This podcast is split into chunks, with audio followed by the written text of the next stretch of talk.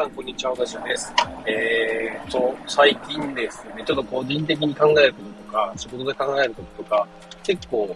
ね、パンパンに詰まってまして、で、ちょっとね、あの、発信活動の方が、あまりできておらずでした。で、えー、ちょっと落ち着いてきたなってところで、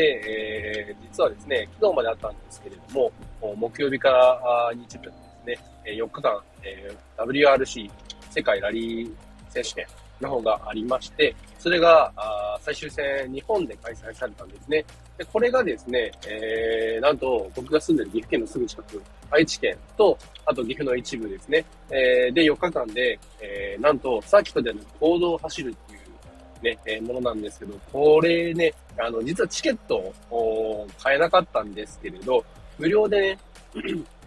一部、あの走ってるタイミングではないんですけど、途中こう、ピットというか、まあ、途中メンテナンスとかでね、立ち寄れるチェックポイントみたいなところがあって、そこの近くで、まあ、お祭りも兼ねて開くところがあるんで、ちょっとそこ行こうかなっていうふうでね、えー、子供たちと話をしていたんですけども、直前で、えー、息子が熱を出してしまいまして、えー、たったね、先ほど、つい先ほど入ってきた状況に、えー、情報によりますと、インフル A 型ということで、えー、まあ、残念ながら今回ね、えラリーのファミに行けなかったんですけれども、かなり今回のラリーね、えー、中継とか動画見てたおかげですごい子供たちが興味を持ってくれたので、また来年ね、あの、モータースポーツ、ーラリーにかか限らず、何かしらね、見に行きたいなと思っております。えちょっとね、前置き長くなりましたけど、まあ、誰にでもね、え可能性はあるよっていう話を、今日はね、していきたいと思います。で、えー、ちょっと漠然としすぎてますけども、誰にでも、こう、自由があって可能性があるっていう話ですね。ちょっと久々にゆっくりできたんで、えー、読書をしてるんですけど、今ちょっと読んでる本が、えー、7つの習慣っていうね、えー、本になります。で、こちらで、こう、まだね、読んでる最中ではあるんですけど、読みながらね、あやっぱね、こういうところあったなとか、ね、自分やっぱそういうところ抜けてたなっていうのをね、えー、すごい感じるところがあったんで、まあ、そこの振り返り、自分自身の振り返りにも兼ねてなんですけれども、や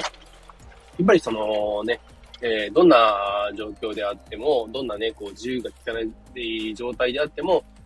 人は、あその、状況に対して自分自身が、どんなね、反応をするかとか、どんな判断をするかっていう、そういう自由自体はね、え、あるっていう話で、結構その、哲学的なあ内容も出てくるんですけれども、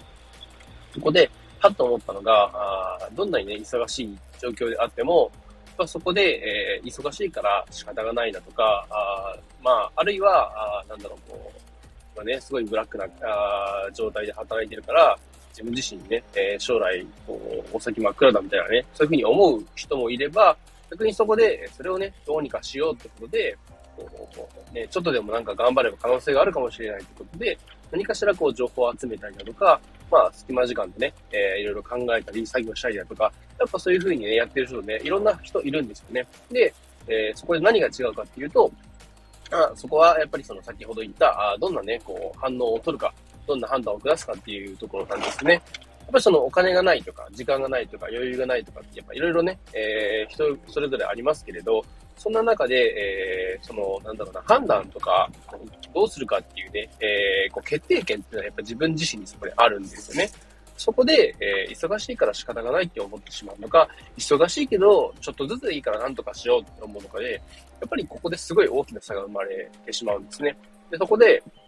まあ、あそれこそ、ね、今あ、トラックは降りましたけれど、トラック乗ってる時ですね、えー、1日13時間ぐらいですかね、平均13時間、あ毎日拘束時間がある中で、えー、どうにかして、ね、隙間時間何か有効活用して、えー、インプット、アウトプットできないかなとか、情報発信できないかなってところで、えー、考えているところ、まあ、当然ね、その、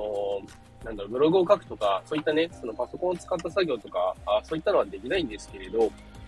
逆に、ね、運転中なら耳とね、えー、口があるじゃないかっていうところで、えー、耳でね、情報を取り入れて、えー、喋って、えー、アウトプットする音声配信ですね、をやったらいいんじゃないかなってことで、えー、まあ何かしらね、探して、えー、たどり着いたわけなんですよね。で最近それもちょっとあまりできてない状況ではあるんですけど、やっぱりその、隙間時間ってやっぱどこかしらあるんですよね。で、通勤時間だったり、えー、家事をやってる時間だったり、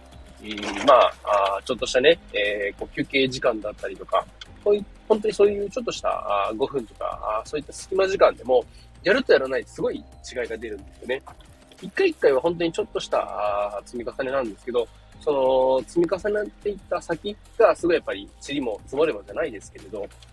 やっぱそこで、えー、1週間、1ヶ月、ね、えー、2ヶ月、3ヶ月、半年、1年続けていった時に、やっぱりそこで大きな成長が見込めるわけなんで、やっぱそこはね、えー、ちょっとしたことだからっていうことで、えー、軽く考えずに、ちょっとしたことだからこそ、そこでね、何かしら努力をするっていう風で、えー、何かしらね、やっていくのがやっぱ大事だなと思います。で、最近はですね、まあ確かに僕自身、心の余裕なくなってきたなたなというところはあるんですけれど、だからといってね、ちょっと諦めモードというか、ちょっとなんか、まあ、なんだろうな、自分自身今の状況に甘えていたなっていうところもあったんで、ちょっとね、そこで本を読んで発展させられたので、また改めてね、こう、隙間時間、こうしてね、音声だったりだとか、ああとは本読んだりとかね、そういったことをまたあ再開していきたいなと思います。はい。こんなところでね、今日ね、こう、大になって、えー、可能性とかね、えー、こう、なんだろう、自由とかっていうのはあるっていうふうで話してきましたけれども、もしね、その今、全然自由がないという選択肢がね、全然取れない、絶望的だっていう人こそ、まあ一度ちょっとね、振り返ってみて、本当に今自分自身、何の余裕もないのかどうかとかね、えー、こう、可能性ゼロじゃないんで、やっぱそういうところを探してみてほしいなと思います。僕自身、こう借金をね、なかなかこう、うまく返済できなくなってしまって、結果として自己破産っていう風になりましたけれど、でもね、その、いろいろ悩んだものの自己破産したおかげで、えー、やっぱりですね、だいぶ状況が変わって、